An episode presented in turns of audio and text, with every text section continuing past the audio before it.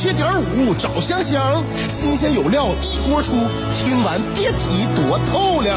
你煮挂面，香香给你握俩鸡蛋；你打麻将，香香拆听给你点炮；你玩王者，香香负责给你码人；你喝闷酒，香香给你加俩硬菜，再陪你对饮成双。没错，娱乐香饽饽就是这么贴心，就是这么带感，就是这么下饭呐！年的欢声笑语，十年的与你相伴，梦想成为经营快乐的百年老店。古人有诗赞之曰：“娱乐香饽饽，越听越雨子。”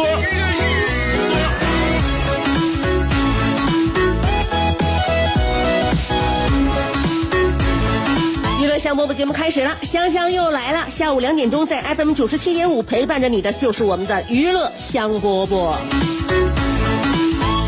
近处的话呀和远处的话我们都说，现在我们可以放眼宇宙。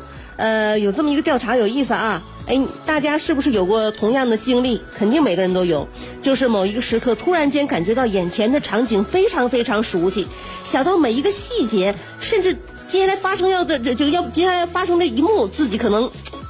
心里边都了如指掌了，好像自己曾经亲身经历过一般，有没有这种似曾相识的感觉呢？如果有的话，那么你就要进入平行宇宙了。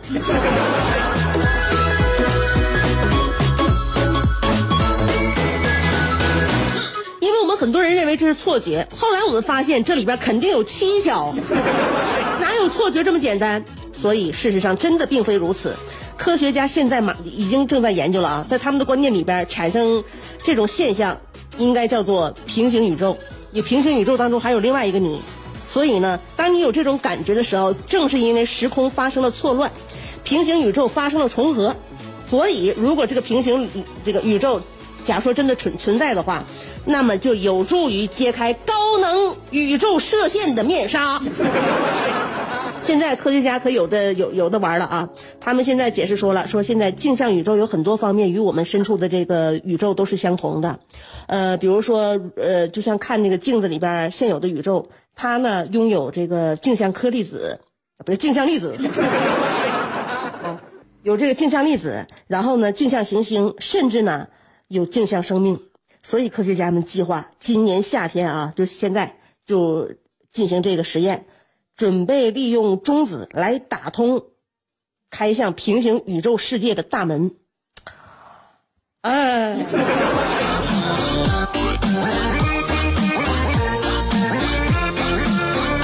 反正听得我们也是云山雾罩。这个事情呢可以想象，但是具体的原理呢，我们还没有学习，慢慢学嘛。因为现在科技越来越发达了，我们要学的东西越来越多，掌握的领域也是让我们慢慢的探索。科学家在前面开路，我们后面。跟着翻书，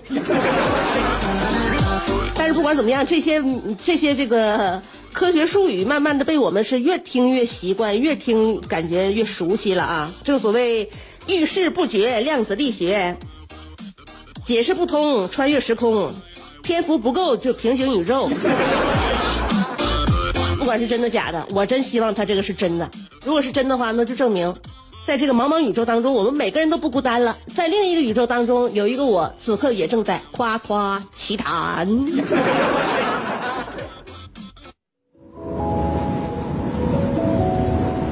牛顿缺一个苹果，孩子缺一个远方，杜甫缺一段惆怅，乔峰缺一段迷惘，阿基米德缺一个撬棍。莱特兄弟缺一双翅膀，奥沙利文缺一次流浪，科比缺一次飞翔，而你，渴望快乐的你，刚好缺一个香香。还等什么呢？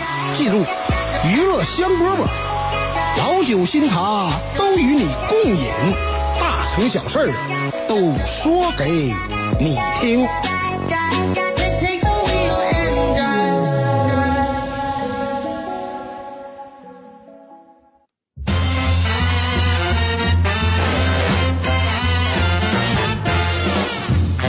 我们这个节目里面总会跟大家多多少少呢，这这个说一些科学的新发现。很多人都喜欢科学，科学引导我们的生活呀。刚才我们说到关于平行宇宙，其实科学呢，在我们细小的一些细节当中也会体现。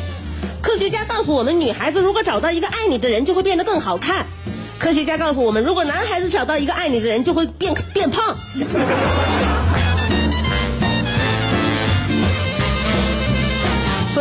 看看你现在的容貌，再加上看看你自己的体围，就能够感觉到对方和你的爱情质量。说到爱情啊，是我记得哪一期节目呀？也就是在前两个礼拜吧，讲到了灰姑娘，灰姑娘和那个王子的故事，是吧？当时呢，我就觉得灰姑娘这个童话故事呢，是我儿时到现在我最怀疑的一个故事，因为他们两个没有爱情，只跳过一段舞，跳了一场舞就深深的陷入了爱爱河啊。为什么呀？那不就是还是男王子看到灰姑娘的那个貌美吗？灰姑娘是一个善良的人，勤勤劳的人，那王子根本也不知道这事儿啊。王子在根本不了解灰姑娘的情况下，就凭借灰姑娘的这个容貌就喜欢上了她，是不是？所以说，你说爱情是什么呀？爱情是什么玩意儿啊？后来这个事儿呢，我就觉得我没说透，就是说当年呢，我感觉给咱们讲故事的父母也好，还是老师也好啊。反正我们就是从他们的嘴中先听到了这个故事，后来我们才看的书。那现在我们慢慢长大了呢，我感觉对这个故事呢，好像越来越有一种怀疑了。就是关于灰姑娘的故事，你们想一想啊，在舞会快散场的时候出现，跟王子跳了一支舞，然后就跑，跑跑吧，还丢下一只鞋。王子拿着这只鞋呢，挨个找姑娘试穿。啊，别的姑娘穿不是大了就是小了，这个穿挤脚，那个穿又大了。只有灰姑娘呢，穿着正好。哎，我就不明白，灰姑娘穿着正好，当年怎么能把这只鞋跑掉呢？所以我认为这只鞋压根就不是灰姑娘的。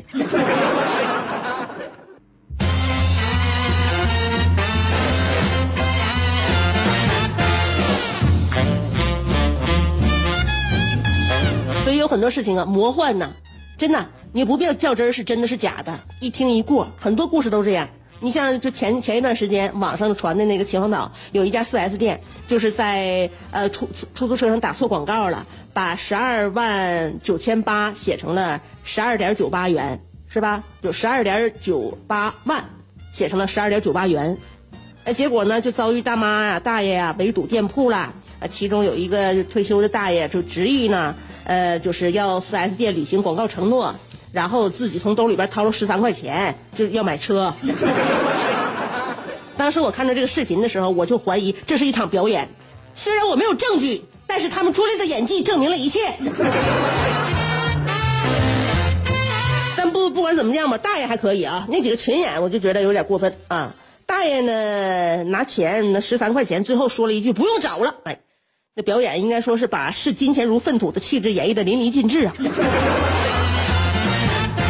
后来四 S 店不也那啥了吗？发公告吗？说那个卖啊，呃，不能就欺欺骗消费者，要对消费者负责。然后就十二万，呃，不十十二块九毛八就卖。那你说，你就看到这的话，你觉得这个这个新闻，四 S 店说这个就绝对是真事儿，真事儿。那你要对消费者负责，你卖这一台车，你是对哪个消费者负责呀？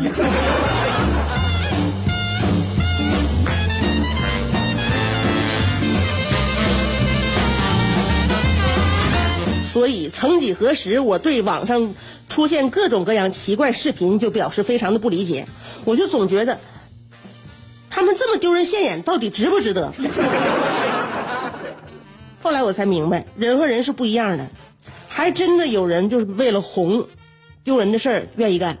你看，也是也是前一阵子了啊，我说都是前一阵子的事儿。有一个小姑娘啊，三百多斤的小姑娘，可能因为自己相貌问题呢，找不着工作。于是呢，就想起了当街扮丑，然后直播赚钱。这不就有一个大爷从他直播的这条马路经过吗？大爷一看这怎么回事？大爷也也没跟这小孩有对视，也没瞅他，自己在嘴里边嘟囔了一句：“哎呀，现在什么人都有。”结果这女的听见了之后呢，就搂着大爷就要强吻。最后大家都看了那个给女女孩抬上车了吗？寻衅滋事嘛，被拘留了。你说说。你说说，你说这事你说这事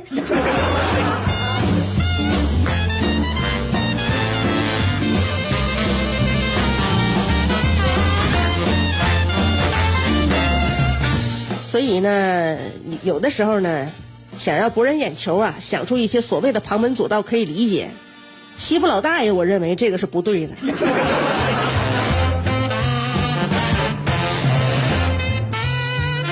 就是只要不影响别人啊，你你怎么做，我感觉这这事儿都可以，都都都可以原谅。你说把老大爷吓成那样，老大爷犯上犯不上？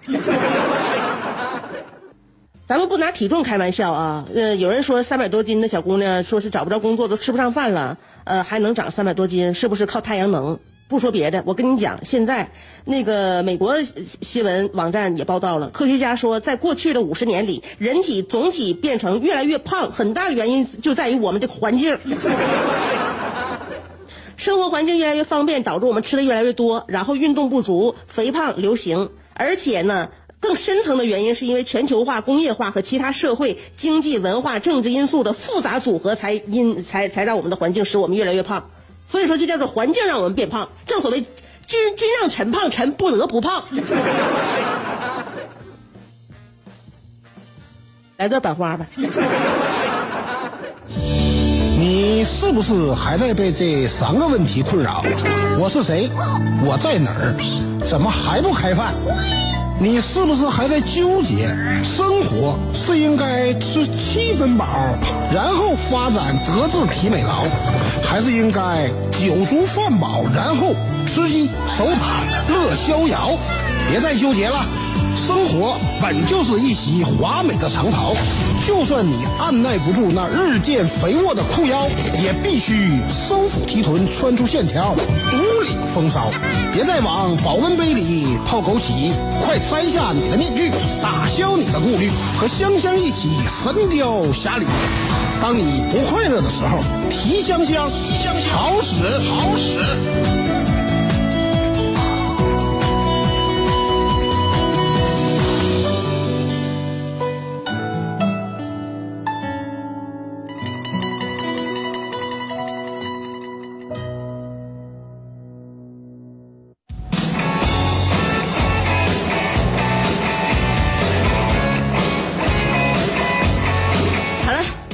接下来我们还是拆信看信，阿尼尔卡的来信叫“老师好”。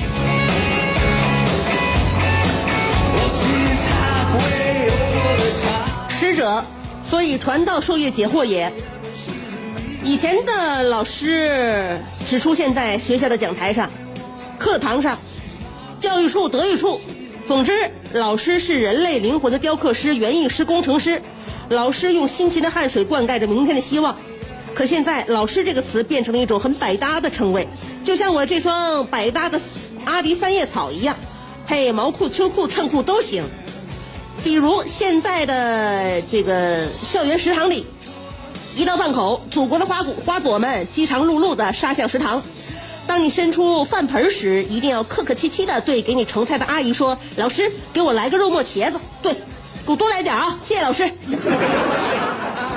再有，如果你半夜包宿回来，可此时月下看门的保安早已进入了梦乡，这时你就可以轻扒窗口，温柔的呼唤他：“老师，老师，不好意思，开一下门，让我进去，必有重谢哦。”当你离去之后，保安会在半梦半醒之间，恍惚的以为，难道自己拿的是少林武校和师范学院的双学位？去办事儿，碰见窗口里的这位既高冷又内向，怎么？这个时候，作为热血青年的你，要是称呼对方为大哥，那岂不是把人家叫老了？你要是称呼人家为贤弟，那有可能显得你为老不尊。你要称呼对方为大姐，他可能会对你横眉冷对；如果你叫他一声老妹儿，这可能八竿子还轮不着。所以。百般搜肠刮肚，措辞未遂之后，你不如礼貌而谦卑的叫人家一声老师。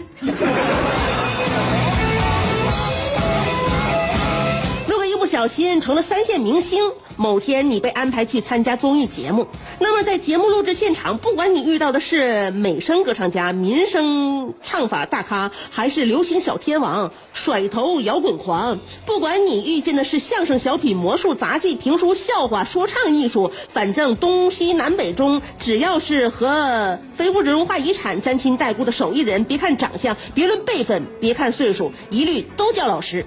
如果你碰见个段位比你小太多的八九线明星，别担心，江湖规矩一脉相承，他们自然会称呼你为老师。而我傲慢的安尼尔卡，带着我的傲慢与偏见，是不折不扣的十二线明星，所以你们都是我老师。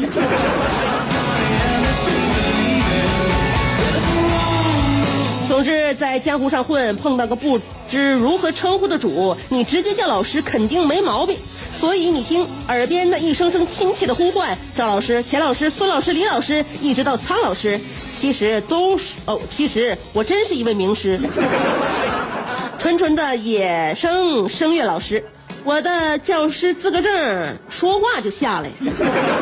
这两天我已经和电线杆子联联系好了，他们说下午就给我送来，保真当面付款。但是我现在真的已经弟子三千，门徒七十二了，我真的已经桃李满天下了，这绝对做不了假。所以我劝天公重抖擞，不拘一格降人才。就算没有证又能怎样？这就是我不一样的二踢脚。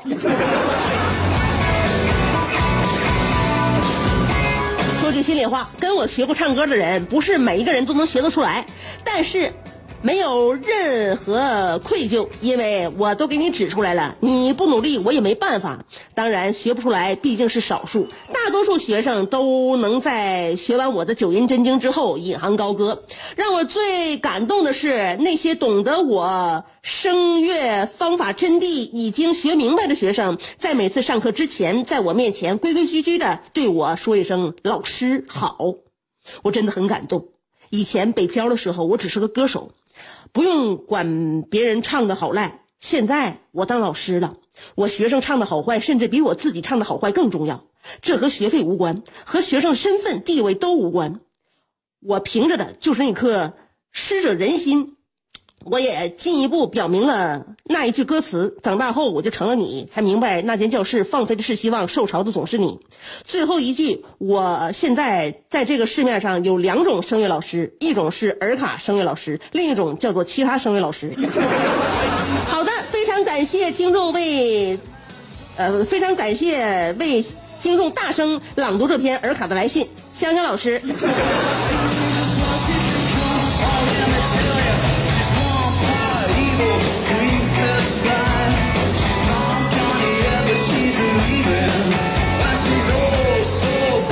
谢我咋的？你这今天洋洋洒洒给自己做着广告，我看你漏了一些信息呀，你就差留下你那个幺三八八九八八八一八八那个那个电话号码，还有你的微信号了。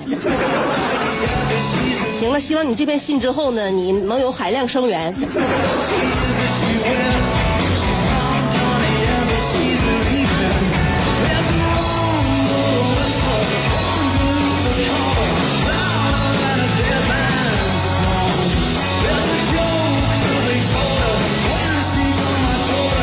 暑期呀、家里边孩子真地方真是没法没没地儿送的话呢，跟人卡学学。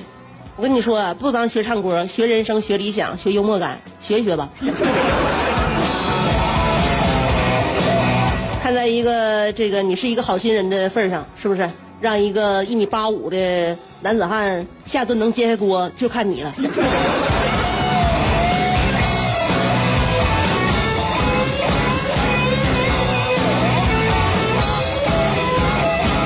娱乐香饽饽，今天的节目就到这儿了，行吗？